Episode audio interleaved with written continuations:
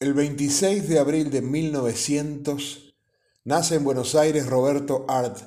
Fue novelista, cuentista, dramaturgo, periodista e inventor argentino. Hijo de inmigrantes pobres recién llegados al país, en el ambiente familiar se hablaba alemán. Tuvo dos hermanas que murieron de tuberculosis. La relación con su padre estuvo signada por un trato severo y poco permisivo. Fue autodidacta.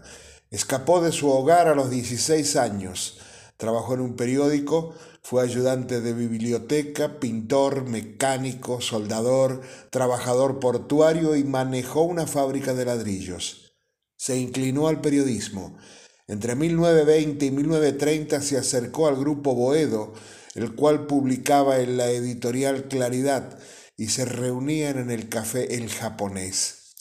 En 1926 escribió su primer novela, El juguete rabioso. Instaló un laboratorio químico en Lanús. Llegó a patentar unas medias reforzadas con caucho.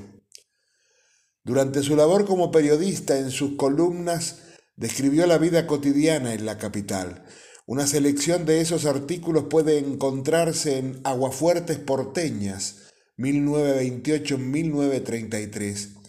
En 1931 le tocó presenciar el fusilamiento del militante anarquista Severino Di Giovanni.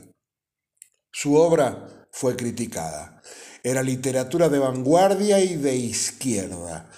Para Abelardo Castillo, art significa una lectura obligada, pues redefinió lo temático y lo lingüístico y la relación entre artista y su época.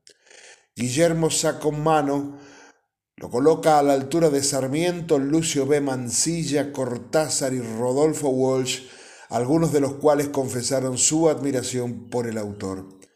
En sus relatos describe con sencillez y humor las bajezas y grandezas de personajes inmersos en ambientes indolentes.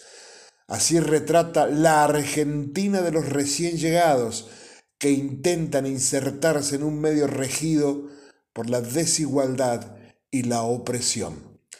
Falleció el 26 de julio de 1942 con 42 años en la ciudad de Buenos Aires de un paro cardíaco.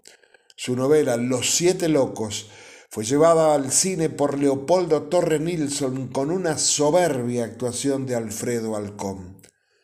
Dijo alguna vez, perder un sueño es como perder una fortuna. ¿Qué digo? Es peor. Nuestro peor pecado es haber perdido nuestros sueños.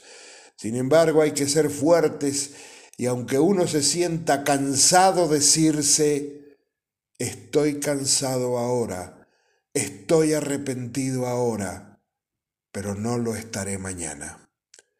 Mis respetos, Roberto Arte.